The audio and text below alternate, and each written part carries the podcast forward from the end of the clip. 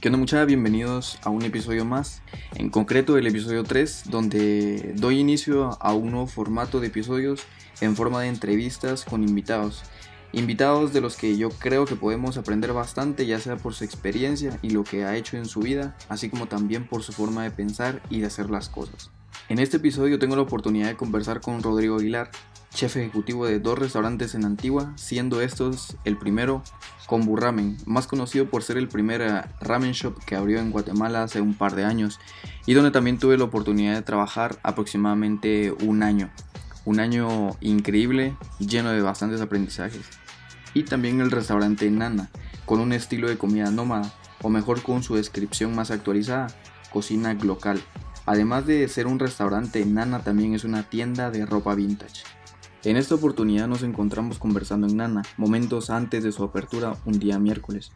Una disculpa por el sonido mucha y espero puedan encontrar calidad en la conversación antes del ruido que se pueda llegar a escuchar y desde ya les prometo mejorar en la edición mientras se prepara cada capítulo nuevo.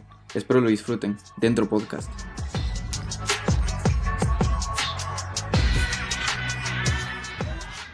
¿Ya estamos grabándome? Démosle, ya, ¿me escucha o no? Quiero preguntarte, ¿cómo estás? ¿Cómo va todo desde, desde entonces? Desde aquella pizzita que nos comimos en Combo la última noche. Pues fíjate que bien, la verdad que ha sido trabajar, yo creo que mm, ha sido meses, año intenso. Nana tuve que levantarlo, porque estaba en una época medio rara. Eh, pero ya levantó. Combo el cambio, crecimos en personal, en tamaño, pues mucho trabajo. Y entonces también estuve involucrado en varias cositas, acá para un montón de escenas específicas, viajando. ahorita más tranquilo, más tranquilo, que ha pasado una locura de año. Vos, yo creo que las redes, en mis redes sociales por lo menos no se dejó ver um, esa transición que tuvo, que tuvo Combo de ubicación todo el tiempo andaba viendo yo historias, era como algo que se vio, que tuvo su preparación y, está pegando. Eh, tus muchachos me lo han contado. Em, ¿cómo, crees que em, ahorita está el concepto de, tus dos cocinas, de tus dos restaurantes? ¿Qué es Combo, man? ¿Qué es Nana? ¿Cómo está el concepto? Pues Combo es lo que es, un ramen shop. Creo que Combo es, no hay que crearle definición porque no es un concepto que yo me inventé, no es un concepto que yo soy creador, el concepto de creador de combo, pero es un ramen shop. O sea, intento que sea fiel a lo que es. Para esta parte del mundo es algo extraño, pero para otra parte del mundo, ya, ramen shop tiene que ser de, una forma específica que intento que combo respete. Eh, Nana, pues sí es más efímero. Nana es. Eh, Nana es mi cocina. Nana es como yo miro los ingredientes, sin fronteras. Ahorita estamos intentando buscar una definición en las redes de Nana. Últimamente ha aparecido local, que es global y local. Es producto local, pero técnicas globales. Es una mezcla, una mezcla de todo, pero usando lo más que se puede de aquí. Eso. Aquí en Nana experimentas un poco más, ¿va? Porque estando en combo yo creo que hay eh, hay algo ya definido y tal vez no juegas tanto con eso o bien. Pues fíjate que Combus sí fue bastante ir cambiando y cambiando hasta que llegamos a algo. Creo que todo es una definición, pero después tienes que entender lo que el público necesita, lo que el público quiere. Y entonces Combo, un cambio es mucho más difícil por el movimiento de gente que tiene. No puedes decir voy a meter un especial para 10 personas y que se acabe en 10 minutos porque la rotación te marca. Entonces, Combo, por ejemplo, ahorita estamos empezando a meterme cosas al menú nuevo, pero ahora ya tenemos una cocina para poder hacer eso. Y podemos cumplir con los tiempos de la ramen. Es que para, para experimentar tienes que crear el ambiente para. Nana, pues como el movimiento de gente es más bajo, digo que hay mucho menos gente, pero otro ticket promedio, entonces tiene que ser más caro si vas a hacer esto intento que para la competencia que yo tengo en Guate no sea tan caro, pero igual es más caro. Eh, ahora ahí te puedes dar lujos de, experimentar o cambiar cosas de diferente manera. ¿Por qué? Porque es más fácil hacer mis amplas para 10 personas que para 20 como un especial, que para 80 que antes hacíamos especiales con juegos en combo y yo me los mm. tripeaba el viernes y eran tenía que producir para 70 ramens y era mucho. El éxito de un plato de un cambio que vos eh, pones en, en, marcha se ve por uh, la compra y la demanda que tiene. Una mezcla digo yo no creo que sea uno o el otro no creo que sea solo el más vendido es el mejor yo creo que um, es más como um, es como lo, como lo recibe la gente. Vos te recordarás de Chassis, por ejemplo. Chassis no era el más vendido, mm. para nada. Pero cuando se lo lograbas vender a la gente, le gustaba mucho. Sí. Pero era eso, es como. ¿Qué es éxito? Es efímero. O sea, si te lo están regresando y solo a vos te gusta, mal. Yo creo que eso uno lo va viendo con la madurez con el tiempo, porque uno quiere que cuando es joven, cuando es joven, quiere experimentar y piensa que sabe. Mm. Pero a veces, a veces nos olvida que, que, nos debemos a los clientes. Y si a vos te gusta, te parece inteligente, te parece creativo, pero la gente no lo recibe, está mal. Ahorita que vos ya sabes distinguir un poco en, en si algo, algo va pegando o no, en si la gente lo recibe bien o no, ¿Recordás esas primeras veces en las mm. que comenzabas a, levantar tu proyecto o tus proyectos? ¿Y cómo fue eso? ¿Cómo fue el, eh, cómo es abrir tu restaurante por primera vez después de haber pasado por bastantes lugares? Pues mira, yo tuve un proyecto que se llamaba ¿Por qué comemos? que fue como mi primer proyecto, que era un, un pop-up. ¿Por qué comemos? ¿Por qué comemos? Era un pop de cocina, en el cual empecé a cocinar cuando renuncié en Bolivia. Ya tenía 25 años, había ya estado a cargo de dos, tres cocinas y creo que ahí ya me sentía listo para, para poder tener un proyecto y manejar un proyecto.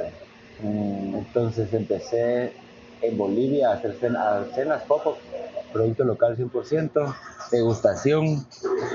Eh, a veces era bueno, a veces era raro ahora que lo miro para atrás, eh, si uno no sabe, uno tiene que aprender haciendo.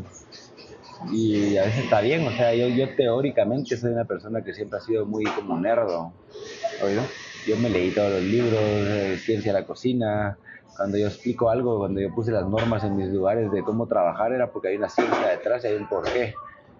Pero cuando uno está empezando un proyecto que quiere ser creativo, porque comemos era ese, juego, la creatividad, que ahorita, no sé, es como variado.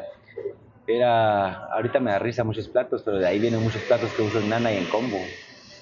Era un espacio libre que no buscaba mucho dinero, buscaba pagar las cuentas y buscaba mm, pagar las cuentas, pagar mi renta y... La verdad que el dinero nunca ha sido la meta, el dinero es como algo que te hace, que te daña la cabeza, en mi opinión. Porque crecí con dinero. tampoco seamos mentirosos, pues, pero que no fuera la búsqueda de. Entonces, porque comemos, recuerdo que el único empleado que tenía era Chiri, jefe de cocina, y José, mm. jefe de cocina de combo.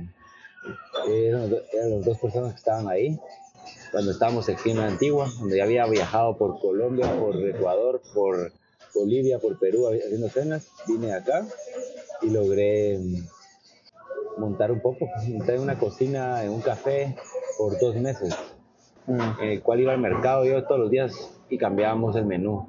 Era seis tiempos diarios diferentes. Era cuatro días abiertos. Abríamos jueves, viernes, sábado, no, perdón, miércoles, jueves, viernes, sábado. Eh, empezó como ver, cosas y trabajamos todo el día, pues. ¿Y cuántos años tenías cuando levantaste por qué comemos? Porque comemos era 2010, 26 años. 26 años. ¿Y cómo, cómo, fueron estas sensaciones que pasaron por vos a la hora de decir, me siento listo para tener lo mío, para comenzar a experimentar? ¿Qué, qué sentiste, qué pensaste? Yo creo que no me sentía listo para tener lo mío. Lo que pasa es que en Guatemala yo venía a trabajar fuera bastante tiempo. Me gusta trabajar fuera porque aprendía mucho de gente. En Guatemala la escena que vos ves ahorita en Guatemala de restaurantes no existía era otra escena. En Antigua habían dos restaurantes buenos, tenían buena técnica, pero la comida era aburrida, o sea, no había nada nuevo. Eh, ya había trabajado en Santo Domingo, que era bueno, pero por hacer cantidad, pero de calidad. En Guate había un par de lugares, ya había trabajado en Ambia, que era el mejorcito de, la época. Mm. Eh, y después había lugares que no me llamaban la atención y no había muchos ya, se acababa bien rápido la lista. Mm. En el 2016 no había abierto Mercado 24, en el 2016 no había abierto, no había abierto nadie, Era bien, no, Mercado acababa de abrir, acababa de abrir, pero una cocinita. Hace un par de días te pregunté em, qué lugares considerabas em, como buenos o, decentes para comenzar a trabajar y así. Y, no espero una lista, pero eh, en tu opinión, ¿qué crees que, que, debe tener una cocina, refiriéndome para el personal? Eh, ¿Qué debe tener para, para que mm, la gente pueda recomendarlo? Para que vos digas, mira, este lugar es bueno, para que vos hagas prácticas, para que vos trabajes por esto y por lo otro. De repente por exigencia o algo así. Pues mira, yo creo que es variado. Porque depende qué, qué querrás y en qué punto de tu carrera estés. Mm. Porque mm, hay lugares que tengo en la cabeza uno ahorita, no sé el nombre, pero es como de mis mejores amigos, pero súper creativo. Súper, súper, y te van a enseñar a pensar creativamente. Mm, pero los cocineros de ahí les falta técnica y práctica. Y orden. Hay lugares como Combo que es súper súper orden, súper estándar, que es como mi, como es como mi lado izquierdo del cerebro, así, así es como yo armé esa cocina. Como súper cuadrado, que funcione, que funcione, que esté vos o que esté yo, que esté José. Yo regresé a, llevaba como un año y medio de no, de no servir una ramen. Y después dije, voy a ir a servir una ramen. Mm. Llegué, hice el checklist, pum, y me puse a hacer ramen ¿Por qué? Porque hay una forma específica para que eso pase. Pero tal vez si vos querés como más creatividad, tal vez te vas a topar con algo. O sea, es como qué quieres aprender en qué punto. Hay otros lugares que tienen una variación de ambos. Lo que hay que entender es, como yo miro la cocina, no para muchos, es que la cocina no es un lugar de creatividad. Es el 10%, el 20% hay que dejar de vernos como artistas oído, porque meten todos los cocineros jóvenes con la intención de que es un trabajo creativo y es de un artista y es una gran mentira. Es una gran mentira, es un trabajo duro, un trabajo mm. de repetición. Los restaurantes que funcionan no, no, es porque son creativos solamente, es porque tienen constancia. Porque la, la constancia se aprende en base a ciencia, en base a orden, en base a repetición, en base a mm. trabajo duro. Total. depende de lo que, lo que quieran. Mira, yo, yo confirmo bastante esto porque, y confirmo bastante lo de la, lo de la repetición y una forma de trabajo específica de combo. O sea, yo lo viví y créeme que hasta cierto punto salís a otros lugares y extrañas que, que todo tenga un lugar. Extrañas que si esto falta acá es un grave error para todos y se debe encontrar el motivo, pero sí confirmo bastante la parte de que Kombu es metódico y por eso llega al nivel de exigencia y de excelencia que tiene. También me pregunto, eh, me he llegado a decir a mí mismo, si yo tuviera que eh, poner el trabajo de, de, cocinero de alguna forma entre una escala de dificultad o de exigencia, yo lo pondría justo abajo de tal vez, no sé, alguna academia militar o algo así porque créeme que aprendes bastante disciplina, aprendes a entender de que no vas a estar en lo correcto siempre, aprendes de que mm, todo lleva un orden y todo lleva su tiempo, y a mí me, ha encantado bastante esa parte. Em, y me gusta bastante cómo es que pasaste de, probablemente tener a dos personas a tu cargo con las que trabajabas eh, en por qué comemos Chiri José y o de repente te mantuviste solo con uno en, en cierto tiempo y se ha visto el cambio porque ¿cuántos años han pasado desde que estamos aquí? ¿Por qué comemos? Eh, siete, fue en el 2016 me dijiste. 2016, cuatro, cinco, seis, siete cabal. Siete años. Y a día de hoy, em, vamos, que esto no es un orgullo pues, pero ¿cuántas personas tenés en Combo y Nana? ¿Cuántas personas están, Total, forman parte 23. de? Como 23 personas. 24, 23, ahí. Sí, mira, yo creo que pasé de estar con dos personas a mi cargo, pero ya había tenido 50 personas a mi cargo. Yo es lo que siempre regreso. Mm. O sea, yo soy cocinero desde que tengo 18 años. Y, cuando llegué a los 25, la vida en la cocina es como más intensa, porque trabajar más horas, vivir más horas, vivir más tiempo. Hay trabajos de 8 horas, como los oficinistas que dicen un año. En un año trabajé este número de horas. Entonces, miras la vida del cocinero. En un año trabajas este número de horas, es el doble. Entonces, es una, es una profesión que pasas menos años y es más intenso. Em, yo había tenido en gusto en Bolivia 50 personas a mi cargo. En, en, la cocina Santo Domingo a los 22 años tuve como 8. Ahí era como sushi, no era yo el encargado, pero me dejaban encargado. Luego en Ambia tuve 13. Luego en o sea, fue todo como un entrenamiento, porque creo que ser cocinero y como ser jefe son dos cosas.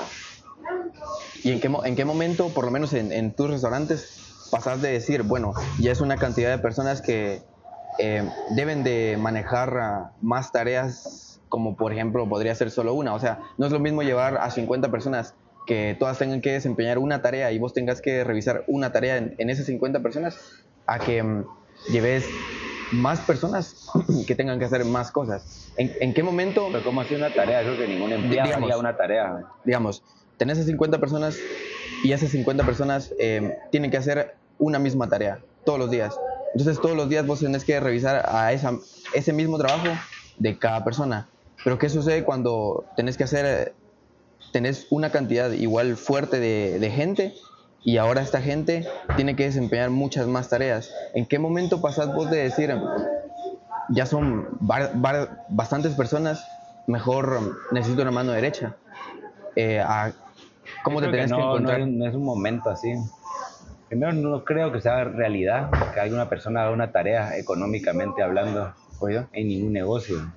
Tal vez en algo masivo como una fábrica algo así, pero una tarea no, no, es algo tangible económicamente, nuestros negocios son pequeños realmente. Pero más que cuántas tareas se le puede enseñar a la gente, no hay que pensar en tareas. Como yo creo que uno piensa en, las personas, nunca pensaste en alguien le va a enseñar tareas o cosas. Tienes que enseñarle a pensar a la gente. Y, y, luego determinar las tareas que se hacen. Eso se va determinando según lo que, lo que va requiriendo. O sea, Combo para mí fue algo súper orgánico. Combo empezamos Sharon y yo, contratamos a José porque estaba de viaje, ya venía de regreso y yo necesitaba un cocinero. Dijimos entre tres lo vamos a sacar. Eh, Sharon ya había trabajado en restaurantes, ella llevaba el, servicio de restaurantes. Y era manager de restaurantes, ella tenía experiencia en eso. Entonces, eh, después de viajar por Asia, dijimos, vamos a abrir un ramen shop. El modelo en Japón es como una o dos personas llevando un negocio de esos. Mm. La cosa es que allá se atiende una persona a la vez y las barras son más pequeñas, digamos, pero aquí va, dijimos un restaurante que la gente le gusta comer en grupos. Eh, cuando empezamos yo abría, yo cada semana hacía un especial. Yo, yo, lo miraba como un negocio más lento, lo miraba como un negocio más... Pero empezó a llegar un montón de gente. ¿Por qué? Porque nos fijábamos mucho en los detalles. Mm. Yo creo que la restauración en Guatemala está cambiando porque hay, hay más competencia. Más no significa que sea igual de buena, pero si hacer bien las cosas la gente se va a dar cuenta. Oye, entonces empezó a, a haber un montón de gente. Entonces vino Carlitos. Tuvimos que contratar. ¿Por qué? Porque no nos dábamos abasto.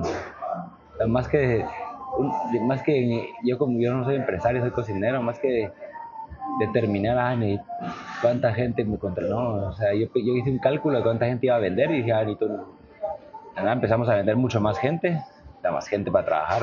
Mm. O sea, entonces entró Carlitos, entró Marlon, fue mi primer practicante. Y echábamos puntas solos con José y Carlitos y acabamos la mierda. Y estaba socando y estaba socando. Pero si yo miro los números de gente que vendíamos en ese entonces, yo sé es un cuarto lo que vendemos ahorita. Sí. O menos. O sea, todavía cuando vos trabajabas, eso no fue el 2022 el 2022 fue mucho más intenso. Wow.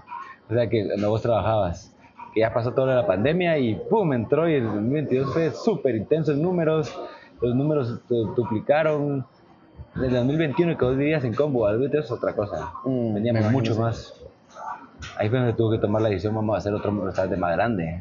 Mm, Como te digo, no- yo no soy una persona que tiene un estudio de mercado, hay, hay gente que se dedica a esto y puede decir, aquí hay un espacio en el mercado de este tamaño. ujú. Tenemos que crear un restaurante para atender a un público de, lo que te decía, del público objetivo que es de 300 personas al día. Entonces tienes que crear un restaurante grande. Entonces tienes que contratar un montón de personal grande. Pero eso mi experiencia me va a decir. O sea, yo, yo, te, yo te digo, pensás en un restaurante, pensás en un tipo de menú. Un tipo de menú, una forma de cocina. Una forma de cocina, una, una cantidad de platos que puedes hacer, manteniendo la calidad que me gusta, para una cantidad de personas. Pero tenemos que también restringir, restringir ciertas cosas y crear unas reglas para atender a la gente bien, respetando a un número de personas. Wow. Es todo como un balance. Mm. Vos qué interesante. Y a mí me encantó la parte que dijiste de que mm, se le debe, más que delegar tareas y enseñarle a hacer tareas a la gente, se le debe enseñar a pensar. Yo creo que mm, no había aterrizado bien mi experiencia en combo, pero fue eso. O sea, todos los días no era mm, solo de hacer esto, sino era realmente cuestionate por qué es que te estoy diciendo esto. Realmente cuestionate si lo que te estoy diciendo está bien o no. O sea, era eso y salí me di cuenta de que eh, por el método de trabajo y por la gente que hay ahí, cómo se le ha enseñado a esa gente, sí, me, sí aprendí a pensar, sí aprendí a cuestionarme en lo que estoy haciendo en el momento y si es bueno o no. Eso es lo que buscas en la gente y por eso me dijiste que preferís mayormente eh, a gente joven, por Busco- hacerse, Yo busco ganas, sí. Yo busco ganas. Ganas de trabajar, más que experiencia. más experiencia. Experiencia depende para qué puesto. Yo creo que ahora estoy viendo diferentes realidades en mi trabajo. El servicio de combo, por ejemplo, el servicio, no la parte de cocina, es como más mecánico. No hay tanta interacción con la gente, les contás un poco, pero es rápido. Aquí en Nana tenemos que contar la historia, vender, entender, es como la venta. Yo necesito gente que no le tenga miedo a la gente. Y agarra un chavito de 20 años, le Mm. tiene miedo a la gente. Vos no has convivido con tanta gente todos los días. Cuando viene un señor prepotente y, y te trata de una manera, de, de 50 años, uno- la gente se hace de menos a veces. Entonces Necesitas gente con experiencia.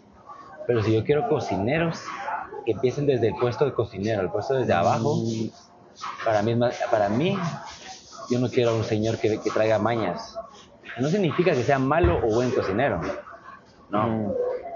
Hay mil formas de cocinar y tengo amigos que cocinan bien diferente que yo y cocinan bien rico. Yo digo, para mis cocinas, yo quiero gente que esté abierta a, que tenga el, mensaje, que tenga ganas y que esté abierta a moldear. Porque vos has vivido dos cocinas en tu vida, pero cuando vas a vivir varias te das cuenta de, de cómo no querés hacer las cosas. Como no querés hacer las cosas y, y también como sí. Y vas viendo esto sí, esto no, esto sí. Yo no invento mucho. Yo, yo- y he, yo he visto mucho y copio mucho. O sea, en lo que es sistemas de cocina. Mm. O sea, he visto muchas formas, entonces copio la que me gusta a mí, la que no, agarro esta, la vuelvo mía y mi forma de pensar es esta. Qué pelado, me. Pero entonces gente joven es más moldeable. Sí. ¿Qué estabas, qué estabas haciendo mm, vos a tus 20 años? ¿Y qué consejo le darías a la gente de esa edad que se quiera dedicar a la cocina? Mm. A mi de 20 años ya, había estudiado pastelería, cocina, estaba estudiando cocina en Nueva York, pero estaba haciendo prácticas en España. Estaba haciendo seis meses de prácticas en un restaurante en España y siempre le voy a agradecer a, un chef mexicano porque mi escuela era famosa por mandar a gente a, restaurantes muy elegantes, restaurantes así, tres estrellas Michelin, en- es- esas eran las prácticas. Pero cuando vos llegas a un restaurante así, con poca experiencia, como la que yo tenía, casi nada, no te dejan hacer mucho. Te dejan picar perejil, te dejan lavar platos, te dejan... Nunca te van a dejar cortar un pescado porque no, o sea, Mm, todavía no te toca, no podés. Y ellos no se van a tomar tanto el tiempo de enseñarte. Hay unos que sí, hay unos que no. Pero ese chef me dijo, andate a un restaurante del día, un restaurante como más sencillo, pero que trabaje mucho. Él me dijo a los, a los 20 años, me dijo, andate ahí, que trabajen mucho. Entonces en España fui a un restaurante que se llama Menú del Día, que por 12 euros, que es como 120 quetzales, pero para ellos es como más barato. Es como lo que pagaríamos acá, 45 quetzales por un almuerzo completo. ¿Entendés? Como que así por un pepiango, arroz, papas, todo, eh, tortillas, todo así. Eso sería, entonces en España la versión de eso es la menú del día. Pero entonces eran, eran cuatro cocineros y servíamos un domingo 200 personas. Y hacíamos mis amplazos bastante, duro y mucho. Entonces, más que solo era bonito y fancy y bien puesto, era aprender a trabajar. Yo nunca había. Ahí, ahí llegué y me pusieron así una roba de cebollas, Juliana, oído. Una roba de zanahoria pelada, dele pues. Te son aquellas bolsas gigantes de 100 libras. Eh, y ahí lo que aprendí fue velocidad y aprendí trucos como de eficiencia. Tal vez no aprendí a usar las pinzas y decorar el plato más bonito, pero me enseñaron a trabajar. Desde ahí es más fácil aprender, es lo que pasa con Combo. Combo es una buena escuela de cocina porque aprendes velocidad y producción. A mí me gusta eso. O sea, como te repito, todo esto es mío, es mi tipo de cocina. Porque si me hubiera mandado a una cocina súper creativa, hay gente que se vuelve súper creativo, pero después no sabe cortar rápido un pescado y no es eficiente. Eh, a mí no me, a mí, yo prefiero, yo preferí que a los 20 años primero ser técnico, aunque tenía muchas ideas, pero yo quería aprender todas las técnicas. Entonces ahí eso me sirvió un montón porque después, a la hora que yo me pongo como que a ser creativo, yo puedo hacer todo, puedo hacer muchas cosas en la cocina bien rápido. Mm. Bien, bien rápido. Yo puedo cortar una cebolla bien rápido para llegar a tener el tiempo de hacer lo demás. Oído. Entonces a los 20 años yo diría que se quiten la, la idea de la creatividad porque usarla para otras cosas, usarla para pensar, aprender de los demás. Los 20 años como cocinero no, todavía no tienen las, las capacidades para... Hay gente que sí, hay gente que es mágicamente muy buena, pero normalmente la mayoría de nosotros, como dirías, gente común, mm, hay gente que es genio y de la nada puta puede crear antes de tiempo, así cada quien. Pero yo siento que hay que aprender las bases que aprender a trabajar. Qué pelados.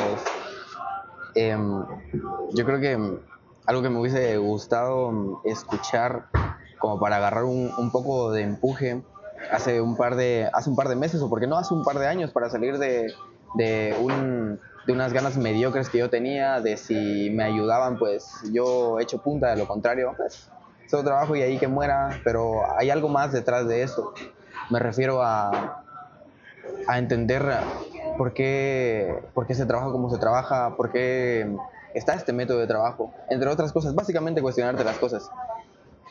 Em, y sí se puede ver que tenés dos restaurantes, sí se puede ver que, que tenés un, un, método de trabajo espectacular, men, eh, cómo lo has hecho y, y, por lo que has aprendido, pero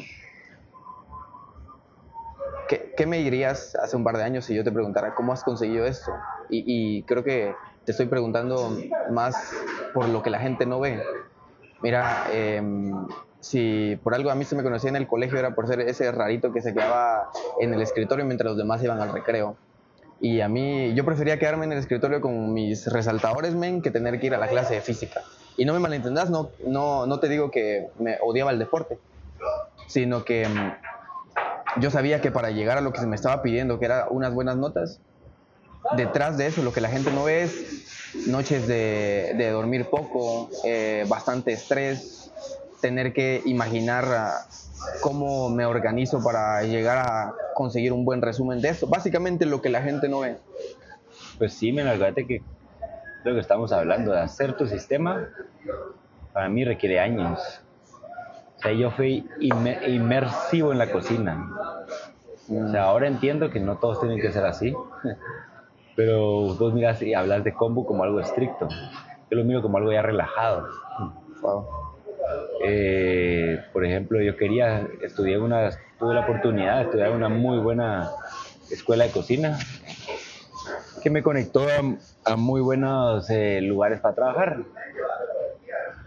Pero también uno lo busca. yo mandaba correos a España, fue la primera vez eh, para que me aceptaran para hacer prácticas. Yo mandaba, estaba hablando con gente para para el concurso de cocina, que, la primera vez que fui como asistente en el 2012. 2013, eh, perdón, enero. Como que estaba buscando, constantemente estaba buscando aprender más. Ese hambre que hablaba, yo tengo un hambre de aprender. De aprender y aprender, aprender, aprender, aprender.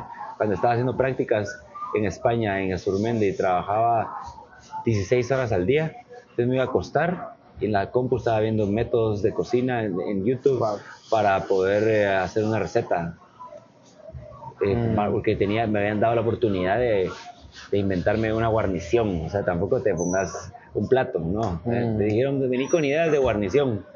Y, entonces cuando el chef llegaba, yo estaba ahí desde las 8 de la mañana con tres tipos de guarniciones, así como opciones. ¿Por qué? Porque quería, sabía que había que demostrar. Cuando yo estaba en Azurmendi, Recuerdo que entramos 26 practicantes y solo uno de esos practicantes le iban a ofrecer trabajo. Wow.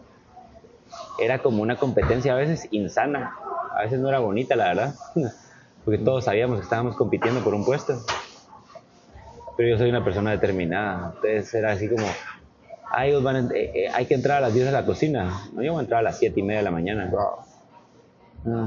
Y, ya, el primero en entrar, y cuando todos entraban, pues, ay, ¿no has visto la olla, no?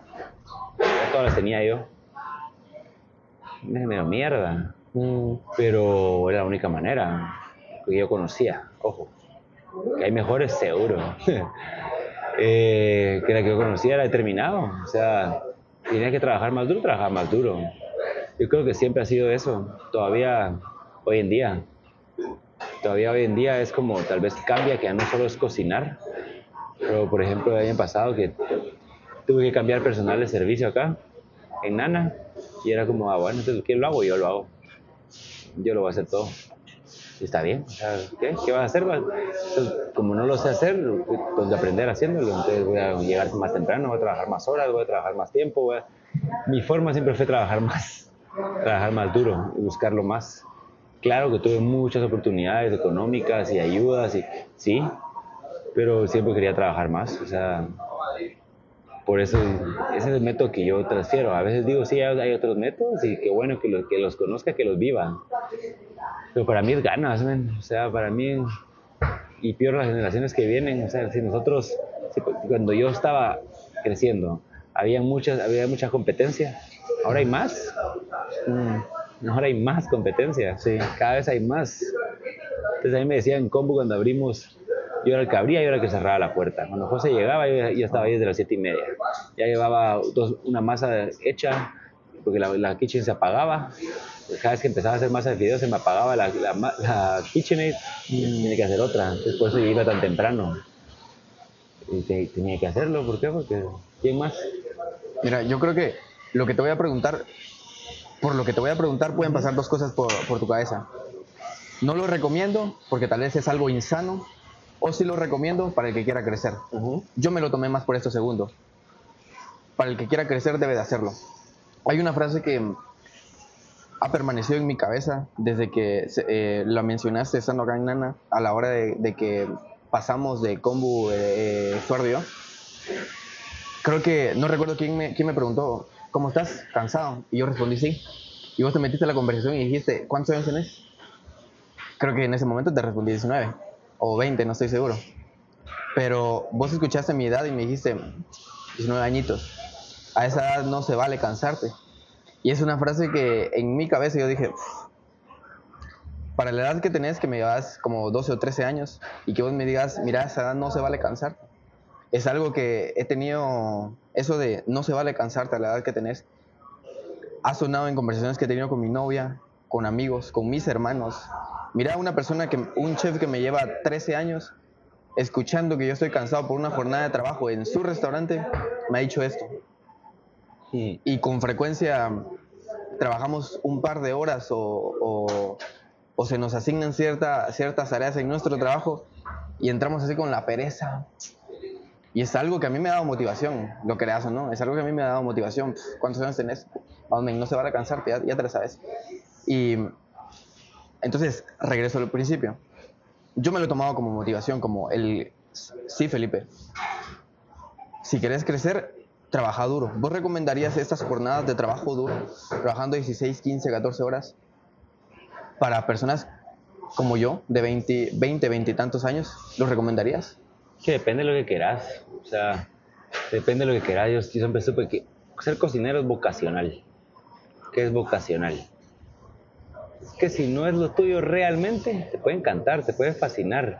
Pero puedes hacer dos, tres años y vas a cansar. Mm. Y he visto tanta gente con la que yo estudié cocina en las escuelas de las más caras del mundo que ya no se dedican a esto. Hoy, 13 años después de que me gradué. Entonces, depende de la, de la persona. La, gente que lo quiere de verdad, las horas te pasan volando. Que menciones tantas horas de trabajo. No sé, para mí eso ya, las horas, agarrata Chiri, agarrata José, cuando está empezando no podemos ver si van a ser cocineros o no. De verdad, por mucho tiempo. Porque la gente se empieza a, alejar de la cocina. ¿Por qué? Porque se cansa. Es una profesión dura.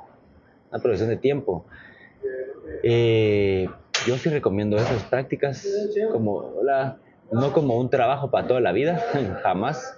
Yo creo que lo miro irreal e insano. Tener que trabajar 16 horas todos los días. No, no, no pero tampoco miro que sea realidad que eh, el sistema que se inventó hace 100 años de 8 horas aplica a todas las profesiones. Mm. Me parece estúpido, mm. literalmente estúpido, que fuercen a que los cocineros trabajen 8 horas. Porque no, no es un trabajo que requiera eso. ¿Por qué no lo cuestionan a los doctores? Les trabajan 12, trabajan 36 horas. Mm. ¿Ah? No, ahí no, ahí es malo. Creo que todo se refiere a cuánto dinero están ganando. Ahí nadie alega que los doctores trabajen miles de horas. Total. Pero es que no, sé, es que depende de la persona. O sea, yo cuando yo miro a alguien de verdad, con ilusión, miro a alguien que, no sé, he visto chavitos, digo, este va a ser cocinero. Mm. Lo recomiendo, pero hay gente que no. O sea, yo no te miro, te miro como cocinero, pero probablemente no seas cocinero en cinco años, si me preguntas a mí esto que vos mirás en, los patojos de hoy, hablando de cocineros acá en Antigua, eh, un, territorio que vos conoces bastante bien. ¿Crees que es demasiado importante que alguien venga a tu restaurante y te diga, mira, yo quiero trabajo? Pero sí o sí tenés que ver un estudio de cocina que lo respalde. O sea, para nada. Que, em, para vos, ¿qué es lo que importa cuando alguien viene y te pide trabajo como cocinero? O sea, mira, eh, en, en estudios se vuelve más fácil nuestro trabajo los jefes. Si alguien viene con estudios, si alguien viene con algo de conocimiento. ¿Por qué? Porque no tenemos que enseñar todo. Ojo que, que esta, mm. esto, esta profesión es de enseñar. Ajá. O sea, la gente dice, ay, me pagan poco, no sé qué, a veces cuando están empezando, trabajo mucho. ¿Qué sabías antes de empezar? O sea, ni mierda. Entonces, no te estoy cobrando por enseñar, que muchos lugares ya te cobran por enseñar. Vos vas a hacer prácticas a Noma, en Dinamarca, preguntar al Chile. No te cobran, pero vos tienes que pagar el boleto, tienes que pagar tu hospedaje, vos tienes que pagar todo. Todo. Mm. Bienvenido a hacer prácticas, a trabajar de gratis y, pagar. Pero, ¿y por qué se ve bien a veces? Porque es como, es un estudio, bueno, o sea, vas a un restaurante de mucho alto nivel donde vas a aprender muchísimo. Entonces, se aprende trabajando. Esas son las mm. prácticas. Entonces, es eso depende de cada quien. Y a, un chavito que no tenga ningún respaldo académico en cocina, ¿qué le dirías que debe tener para ir a un restaurante y decirle, mira? Nada, ganas. Yo creo que puedes empezar con ganas, He visto Mar autodidacta que es increíble cocinero y las ganas después los meten a los libros y después como ya son buenos en la práctica los libros los levantan y después ahorita puta la historia de Luche, que es un cocinero aquí de Guatemala que compitió en el Bocuse representando a Guatemala. Él empezó de la platos en Santo Domingo, pues. Y ganas, huevudo, trabajando más que todos, echándole punta. Mm. Después le dieron oportunidades y después las tomó y sigue creciendo y sigue creciendo. Ahora creo que está de chef del Hotel Latitlán en Latitlán. Pero es, pues, o sea, yo creo que no hay una forma no hay una forma. Como Con la chispa. Creo que conozco cocineros. Yo soy un cocinero súper técnico. Me considero porque tuve una escuela muy técnica. Pero eso se puede aprender. apoyo. Sí, a veces buen estudio, ojo, buen lugar para estudiar, te puede adelantar un poco Mm, el, el camino, eh, porque ya tenés algo de administrativo, porque ya aprendiste varias técnicas, porque te puedes comunicar con el chef de una forma más rápida. Yo no tengo que enseñar los nombres de los cortes, solo te digo, hace esto y lo haces, ya lo sabes hacer porque alguien te enseñó. Sí te puede adelantar, pero también he tenido gente que digo, ah, este viene de esta escuela, pero tiene pocas ganas, pues lo que quiere hacer es actuar de chef, no de cocinero. mm. Em, yo, yo te pregunté si te resulta ofensivo el término de automatizar un restaurante. Básicamente que se maneje solo y vos estás aquí concentrado en el otro y este está funcionando y funciona bien porque tenés gente a cargo, gente que le interesa que funcione bien. ¿Cómo se llega a este proceso de automatizar? O sea, que se maneje, que el restaurante vaya solito. Creo que está mal decir automatizar y está mal decir que se maneje solo, Ok. Porque no se maneja solo, lo maneja José. Por ejemplo. O sea, eh, sí que creamos un sistema, como estábamos hablando al principio, el cual es, es fácil revisar que los demás estén haciendo su trabajo y minimizamos errores. Creamos recetas exactas, creamos... Ahí es donde viene la, la- la teoría, mezclándose con la práctica. No puedes venir solo con la teoría y decir que el restaurante funciona así. Tienes que ver, unificar la teoría y la práctica y decir, "Va, tenemos que estandarizar. ¿Cómo estandarizamos? Ah, que el cucharoncito de soya, que el cucharoncito de esto, que recetas estándar fijas. Y ahí es donde viene, a- tenemos que incluir a la gente también. Como vos decías, nos tienes que cuestionar porque vos sabes que muy bien podías afectar en el checklist. Si decías, Mm. mira, yo creo que esto es mejor. Perfecto, entonces tenemos que, tenemos que analizarlo y ver cuál es la mejor manera. Y poco a poco crear un sistema que sea difícil de cambiar. Wow. Cuando vos llegaste a Combo, ya habíamos decidido, José y yo, en, en esa referencia desde el principio, dónde va a ir la, la bandeja de fideos. Ajá. ¿Dónde iba a ir la bandeja de guiosas? Eso lo decidimos José y yo cuestionándonos. Todo. ¿Y dónde iba a ir el postre? El postre, cuando yo llegué a Combo, después de un año y medio de no haber estado en su cocina, el postre seguía en el mismo lugar. Yo todavía podía trabajar y, y sacar eso. Entonces, nunca se automatizó, sino que se creó un sistema que era fácil repetir y Mm. que la línea de aprendizaje, o sea, como un chavito como vos que de la nada estaba sirviendo ramen a los dos meses de estar ahí, la curva de aprendizaje era menor. ¿Por qué? Porque hay un sistema. Literalmente, si vos llegaras a Combo y no hubiera un sistema, te hubiera tenido que enseñar todo para poder sacar unas ramen. Y hubiera tardado mucho y, y hubiera dejado muchas cosas abiertas a, a tu, a tu paladar. No es un paladar de, en ese entonces, un chavito de 19 años que no come nada, que no come nada me refiero a que no ha probado muchas cosas, porque somos chavitos, igual me pasaba a mí a los 19 años, no he probado muchas cosas. Afirma. Entonces no puedo confiar en tu paladar. Yo no puedo confiar en tu paladar. Tal vez de la nada, para los comunes no puedo confiar. Ah, De la nada hay una persona que tiene un paladar increíble, Mm. pero eso, o sea, yo no. Y este proceso de crear un método de trabajo cuestionándote por qué sí, por qué no, eh, de los lugares, checklist. A mí vino mucho el Bocuse d'Or, del concurso de cocina. Mm, cabal porque para mí el Bocuse d'Or yo, yo, es como una competencia de cocina súper intensa en el cual tienes que hacer el tiempo lo más eficiente posible y para eso tienes que repetir y repetir y repetir y repetir la cocina y repitiendo la cocina vas descifrando dónde puedes ser mejor dónde puedes eficientizar dónde puedes mejorar dónde puedes hacerlo, siempre cuestionate cómo hacerlo mejor, porque eso, eso es lo que tú tenemos cinco horas y media para cocinar este plato, ¿cómo lo hacemos más complicado? Organizándonos mejor y mejor y mejor y mejor y mejor y mejor y mejor y mejor, hasta que sea más fluido y haya menos margen de error. Y este sistema de trabajo también puede aplicar para un restaurante un poco más, de un servicio un poco más em, relajado, de tres tiempos, como Nana. Yo creo que sí, Nana lo tiene y cada vez lo estamos ah, implementando un poco más.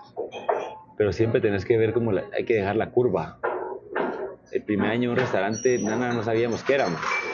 La cocina va agarrando forma, la forma, el forma, la forma de servicio va tomando forma de servicio. Ojo que todos los proyectos, una cosa es la idea que nosotros tenemos y otra es, la- es cómo la gente nos percibe. Mm, Entonces, yo tenía una idea de cómo iba a ser como un restaurante un poquito más elegante, o no sé qué, pero la gente nos percibe de una manera y era un éxito en esa manera, entonces teníamos que acoplarnos a eso. Eh, después de un año y pico de Nana, creo que ya, relajamos Nana. Ahorita empezamos con las checklists ya más intensas. Ya, ya, queremos que queden guardadas, ya queremos que quede una forma de trabajo. Lo que tenemos que hacer es automatizar, no. Lo que tenemos que hacer es crear sistemas donde la curva de aprendizaje sea más rápida. Porque al final no. De vez en cuando aparece gente que va a trabajar contigo por muchos años que qué bueno, o sea, y bienvenidos sean si quieren crecer con uno. Pero de vez en cuando hay, bastante gente que no. Entonces uno no puede depender de la gente. Sí, voy a depender un poco de la gente, pero tengo que crear un sistema mm, que a la hora que la gente desaparezca, mm. mañana alguien agarre tu trabajo y la curva de aprendizaje va a ser más rápida, porque tampoco puedo invertir un mes enseñando. Si yo mm. invierto un mes de mi tiempo en enseñarte, yo te voy a cobrar por eso, man. Por eso no vas a contratar solo chavitos para ciertos lugares. Interesante vos. Eh, creo que ahorita hiciste que aterrizara bastantes pensamientos que estaba teniendo. Em, creo que va a ser la, una de las últimas preguntas de forma eh, para pasar a una un poco más personal. ¿Crees que este proceso de emprender un restaurante o negocio se reduce solo a tener una fuerte cantidad de dinero e invertirla allí? ¿O hay conocimientos que podemos pasar por, por desapercibidos? Porque puede haber una persona que de la nada tiene una fuerte cantidad de plata y es como, ok, quiero comenzar con un restaurante. Y es tan sencillo como alquilo, construyo. Mm. Yo creo que un menú. No, no, no, tiene nada que ver con el dinero. ¿Oído? O sea, sí, necesitas el dinero, pero el dinero los bancos te quieren endeudar para toda la vida, todo el tiempo. Eh, alguien, dinero, siempre hay gente que quiere dar. Si vos sos bueno, primero. Si solo tenés el dinero, hay tanta gente que tiene el dinero y no sabe qué hacer con él y quieren abrir restaurantes y son los restaurantes que abren y quiebran a los seis meses. Mm, cierto. Eh, ¿Por qué? Porque no, no, se, no solo no se reduce a eso, sino que no tiene nada que ver con solo eso. Es uno de los ingredientes. Sí. Sí, es uno de los ingredientes es el dinero. Pero si tenés un millón de quetzales, quieres abrir un restaurante, lo puedes abrir dos, puedes abrir tres, puedes abrir... Pero sabes hacerlo. Mm. Que, se, que sepas hacerlo. Una cosa es restaurante. Sabes cocinar no significa que puedes hacer un restaurante. Sabes hacer servicio. Vas a necesitar un, vas a necesitar un cocinero. Vas a necesitar un mm. cocinero. Entonces, tienes que saber un poquito de todo. Mm. ¿Sabes, si y sabes hacer servicio, sabes cocinar, sabes administrar. Ah, cierto. No sé, es otra, otra cosa. Cierto. Y luego sabes manejar gente. Chupelado. Que es otra, es otra cosa, lo que decía. En la cocina se, se confunde mucho al buen cocinero que lo vuelven jefe. Mm. Eh, no, siempre es así. Oído. Eh, a veces está, equivocado. Eh, a veces está hasta equivocado es el hecho de, de, que a mí a los 22 años me volvieron jefe. Mm. Pero yo había trabajado en cocinas en España donde la verdad es que el trato no era muy bueno. Te gritaban todo el tiempo, pero eran muy buenas cocinas. O sea, la cocina era buena, pero la cocina en sí no era muy buena. El ambiente, el, mm. trato. Pero yo a los 22 años era muy buen cocinero, pero me, volvieron jefe. Entonces yo, ¿cómo voy a tratar a, la gente que está por debajo mío? La única manera que he visto. Mm. Gritando. Wow. La única manera que he visto, porque por ignorante a a manejar gente, pues, porque ser buen cocinero no te hace buen jefe. Wow, interesante, bien, cierto. Em, un poco más personal, hoy en día con, con las cosas que vos tenés que hacer, porque estoy seguro que si no estás aquí en una, estás en combo, y básicamente estás aquí, estás allá, estoy seguro que llevas un estilo de vida ajetreado. Teniendo tus, tus dos tus dos restaurantes, en tu contexto, ¿cómo es manejar tus relaciones? ¿Cómo, cómo llevas tu vida em, para administrarte, no sé, para ver tu familia, luego negocio, tu vida personal, saber cuándo descansar? ¿Cómo encontrás ese balance hoy que has pasado por, por bastante... Ahora estoy buscando el balance. Yo nunca fui una persona que creyera en el balance para el éxito. Ok.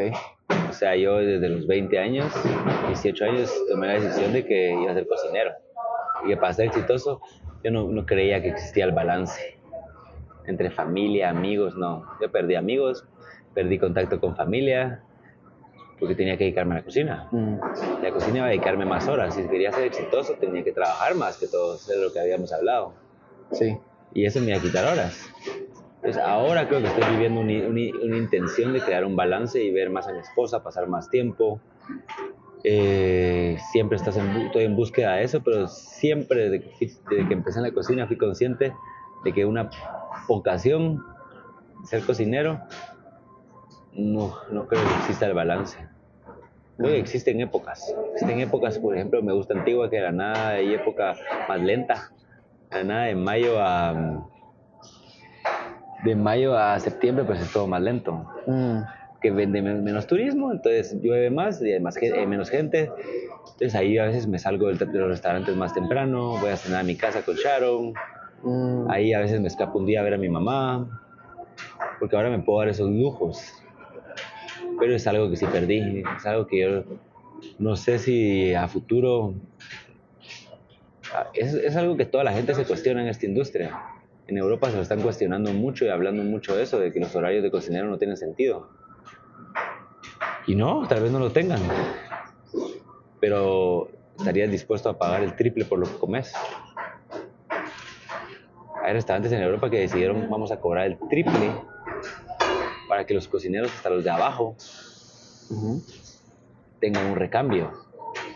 ¿Qué refiere eso? Que hayan suficientes turnos de cocineros. Se tienen que hacer dinero igual, porque si, si se tiene que hacer dinero, porque si no hay dinero, no, el negocio se muere. O sea, no solo es de hacer dinero, sino que si querés horarios justos en la cocina, tenemos que cambiar todo el sistema mundial de cuánto estamos dispuestos a pagar por, por salir a comer a un restaurante. Y la gente no está, no está lista para, esa- para esos cuestionamientos. Es mientras que no puedas cobrar por una ramen 250 quetzales, en el sentido que con ese tiempo yo podría contratar una planilla entera y podríamos tener turnos de 7 horas o 6 horas y media y la gente tendría más tiempo de vida y más balance. Pero yo no puedo cobrar eso porque quiebro en dos meses. Mm. La gente me manda a, a volar. Mm. Entonces, creo que por ahora, creo que va mejorando. Cada vez en la cocina, el cuestionamiento de la calidad de vida de los cocineros y la vida siempre ha estado y es algo que tengo presente porque yo soy cocinero antes que empresario. Mm. Pero hay que tener en cuenta que como profesión no es la profesión de más balance que hay. Obvio, Por eso siempre digo es vocacional. Si sos, sos. Si no, no. entiendo. Em, fuera de fuera de ingresos o algo así, refiriéndome eh, a dinero personal tuyo, ¿cómo manejas tu dinero? No sé, si por porcentajes.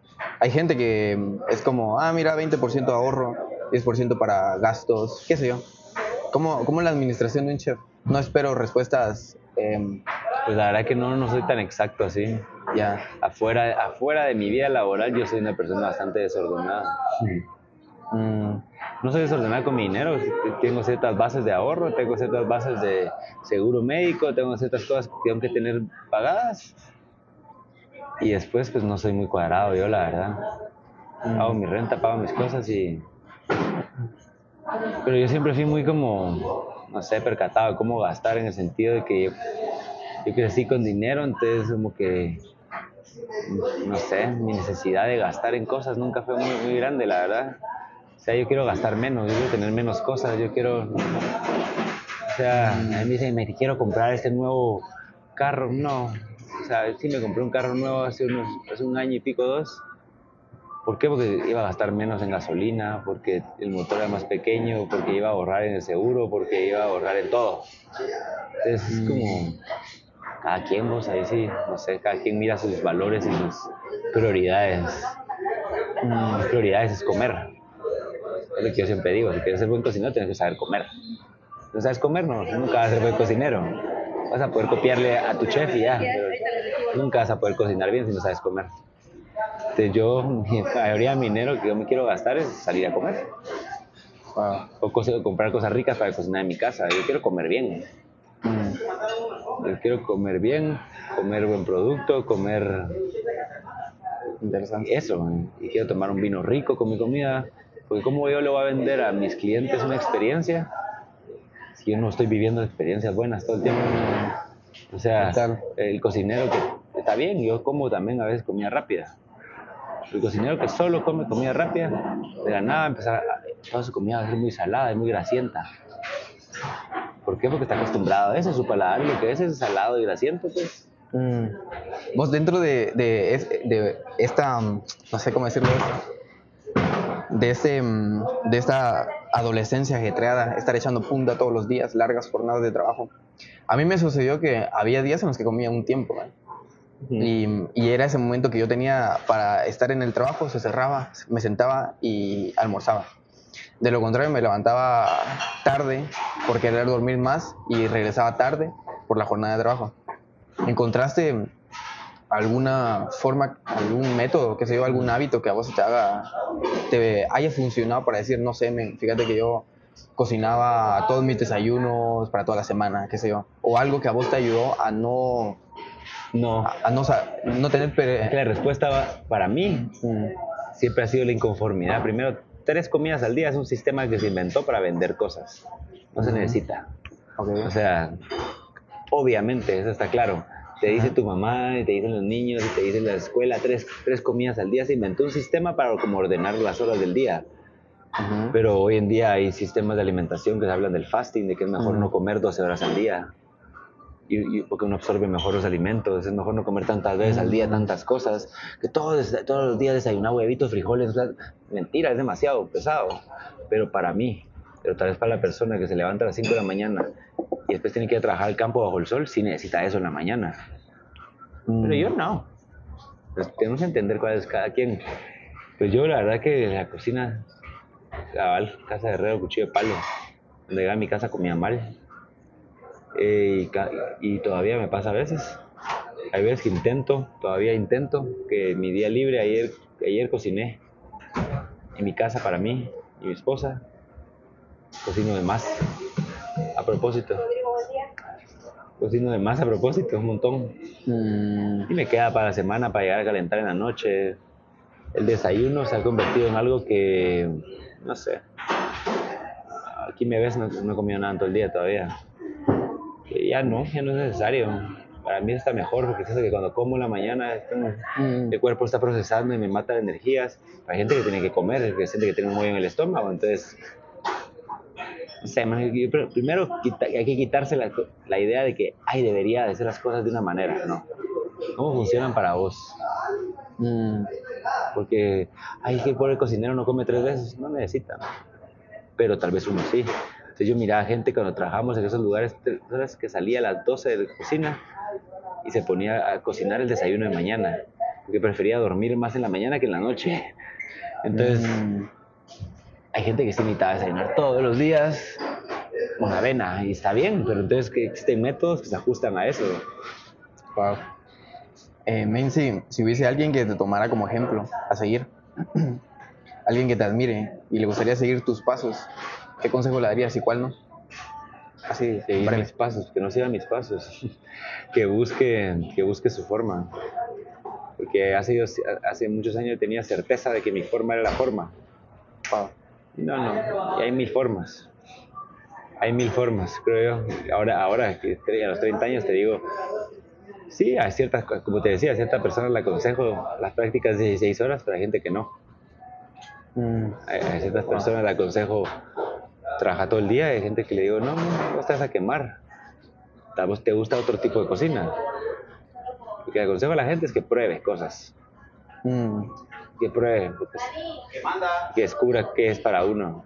total. Porque las horas que nosotros trabajamos, el tiempo que nosotros le invertimos a esto, si no te convence del todo, en 5 o 10 años no lo vas a estar haciendo.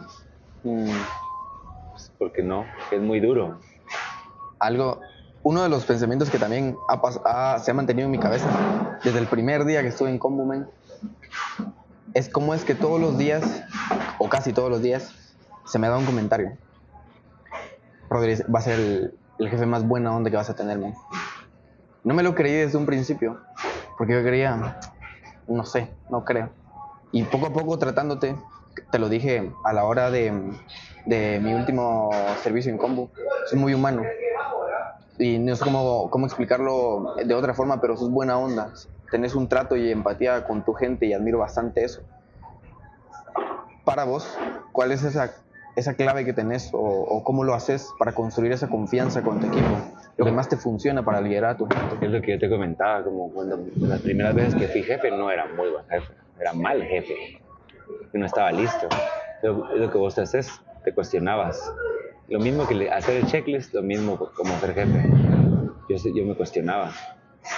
Pues a esta chica ayer la regañé y hoy trabaja peor. No es regañando, ¿va? esta persona es hablando. A esta persona ayer le hablé, pero enfrente de todos. A esa persona no le gusta que le hable enfrente de todos. Porque se- pues le da pena, se siente de menos. Entonces, no, entonces vamos, vamos a probar así. Vamos a probar así. Vamos a probar así. Entonces, Sí, como. Al final va, va con la cosa de, de la experiencia, men. Lo que te digo, o sea, tienes que cagar un montón de veces. Y, pero cuestionándotelas. Si solo la cagas y no y repetís al día siguiente lo mismo, yo creo que no, no, Mm. no sirve de nada. Pero las cagadas sirven. Las veces que yo quedé mal y le, le subí la voz a un empleado, si yo solo digo, ah, puta, yo tenía razón, o me cuestiono, ¿por qué le subí la voz? ¿Qué, ¿Qué me llevó a desesperarme tanto de él o de ella? Porque es la cuarta vez que lo hace. ¿Y por qué dejé que llegara la cuarta vez? ¿Por qué no hablamos a la tercera vez o a la segunda? Y dije que para mí eso- esa cosa que falló es muy importante que no se falle. También me, me costó mucho entender la diferencia entre un error y hueva. A mí hay cosas que me sacan de quicio y, cuando me, y me vas a ver enojado. Pero es la hueva. Sea, cuando alguien sabe hacer las cosas y elige no hacerlas bien. Eso me saca de quicio. Puede ser que sí, sí suba la voz. Intento que no pase casi nunca.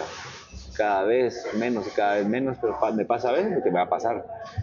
Pero es cuestionarse, men, es cuestionarse cómo lo puedo hacer mejor, cómo, cómo puedo cocinar mejor. Es lo que te decía, a los 22 años me hicieron jefe, a los 24 me volvieron a ser jefe, a los 25 yo era jefe otra vez y no era el mejor. Pero estaba cuestionándome, estaba cuestionándome, entonces, entonces así, entonces asá. Cuando fui a Gusto en Bolivia, era un proyecto que era alta cocina, pero al mismo tiempo los que trabajábamos ahí íbamos a ser profesores para gente de bajos recursos. Entonces tenía que ver cómo enseñaba, cómo enseñaba más eh, todo el tiempo. Mm, Five. entiendo.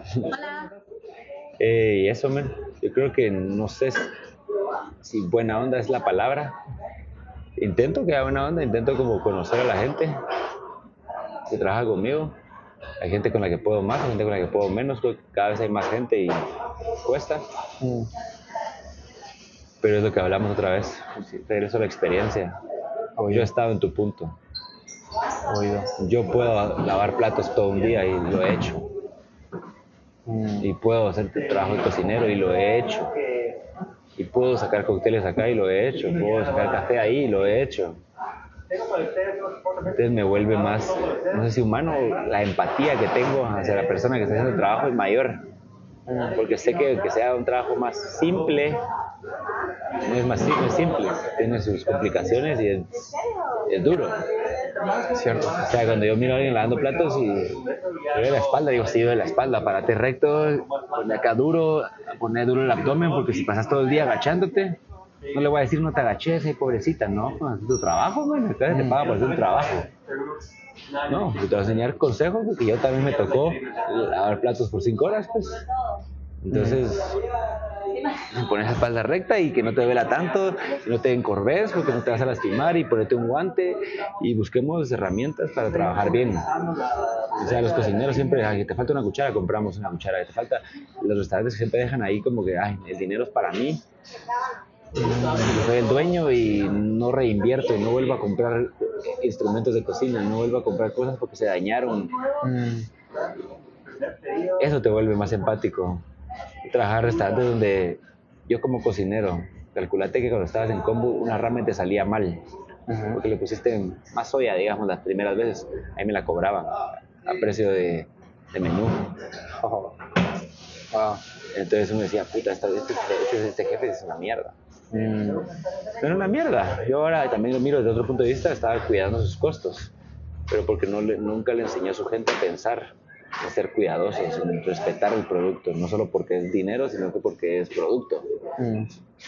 Total. Entonces, si les enseñas eso a la gente, a intentar desperdiciar menos. Y cuando ocurra, tal vez no es porque, porque le dio huevas, sino porque fue un error. Un error no lo cobras. Mm.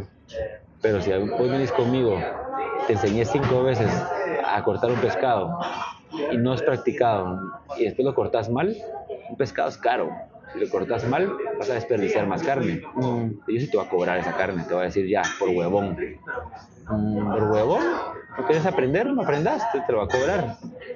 Ya te enseñé cinco veces, ya explicamos, ya hablamos. ahí es cuando me saca de quicio. Yo tenía un, mesero acá que sabía hacer las cosas bien, pero elegí, elegí hacerlas mal. Me sacaba de quicio. Me sacaba de quicio. Y esto tenía que jalar, a llevarle afuera, decirle, mira, disculpa que te subí la voz, pero ¿qué? Mm, cierto. O sea, ¿qué? O sea, ¿qué, qué hueva? ¿Qué vas a seguir eligiendo cada vez hacerlo mal? Lo despedí. No me gusta. Muy pocas personas se tienen que despedir. Mm. Y no me gusta. Quiero, yo siempre como que la misión hay un tipo de cocina como el que hablábamos, este de que si no trabajas 16 horas, no sos cocinero, que está mal. Pero así, así era antes la cocina. Si vos leís ah. libros de historias de cocina, es como machito, ah, es como, ay, tú no mm. puedes hacer esto, yo puedo hacer esto. Incluso el comentario que te dije de, tú te irías cansar, está mal, ahora lo miro, está mal. Pero a mis cocineros, cuando uno mira a alguien con ganas, ya tiene que ver cómo lo, cómo lo presiona. Pero hay que saber cómo presionar. Con José siempre estamos hablando. Yo con José, más que ya enseñarle cómo cocinar, le enseñé cómo cocinar, él aprendió cómo cocinar. Yo le enseñé mi forma de pensar, mi método de trabajo. Pero más que lo que platicamos en el día a día es cómo va esta persona. Esta persona me falló acá hoy, me falló acá ayer, de qué. ¿Y por qué falló? ¿Cómo, cómo le explicaste? Así. más que todo es como cuestionarnos otra vez estamos haciendo bien o mal. Más que todo es llevarlos a, a él lo motivaste, no, a él no le gusta eso. Ejemplos para que vos entendas, el negro, Estuardo, a él le gusta que lo presione, a él le gusta la presión, mm, de mi punto de vista. De que le decías vamos y él decía vamos y va y va y va. Pero no todos pueden ser así. Entonces no podemos usar el mismo sistema con todas las personas porque las personas son muy diferentes muy diferentes. Mm. O sea, entonces a una persona, algo que lo motiva, a la otra persona lo hunde. Entonces tienes que empezar a cuestionarte eso. Más que si el jefe es buena onda, estás intentando ser jefe. Mm. Y aparte intentando ser líder, Gaby. Eh, líder, que es, ¿cuánto te cuesta? A mí me cuesta mucho como Sharon a veces me dice, ya no vayas a trabajo, no sé qué, estuviste en Nana, estuviste en Combo, fuiste a la oficina, ya, ya estuvo. Así yo me siento mal porque no voy a ir, porque no voy a estar.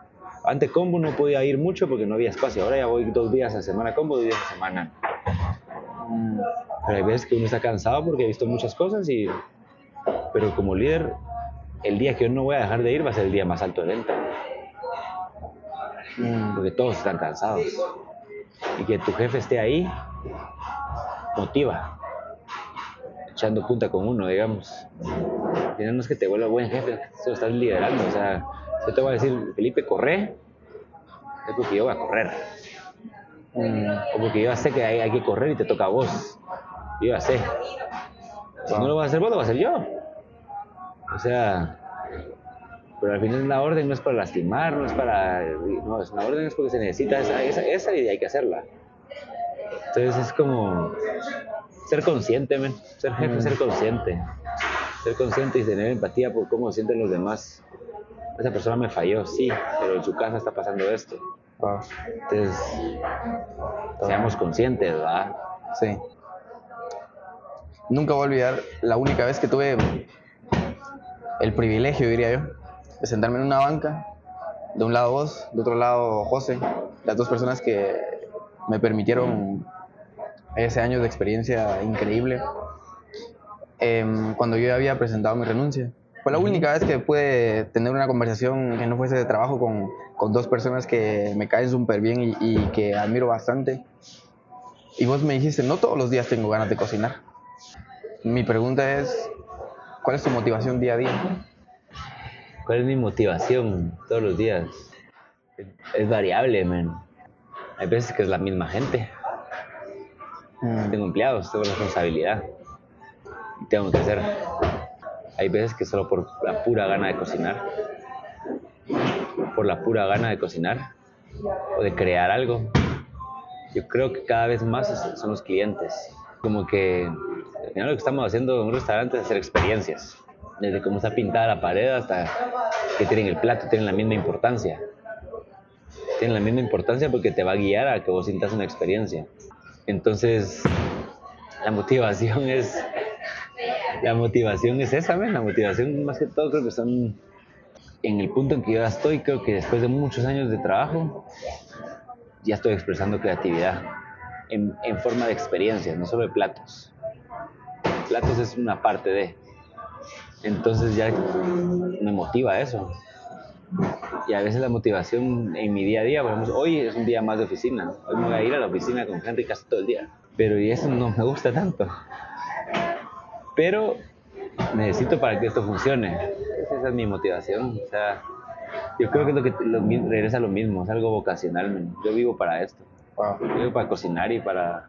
Sí, pero no para cocinar, para crear experiencias para los clientes. ¿Por qué? Porque, porque como yo sé cocinar mejor que mucha gente, no mejor que muchos cocineros, mejor que mucha gente común que nunca ha cocinado, pero ellos quieren vivir experiencias. Mm.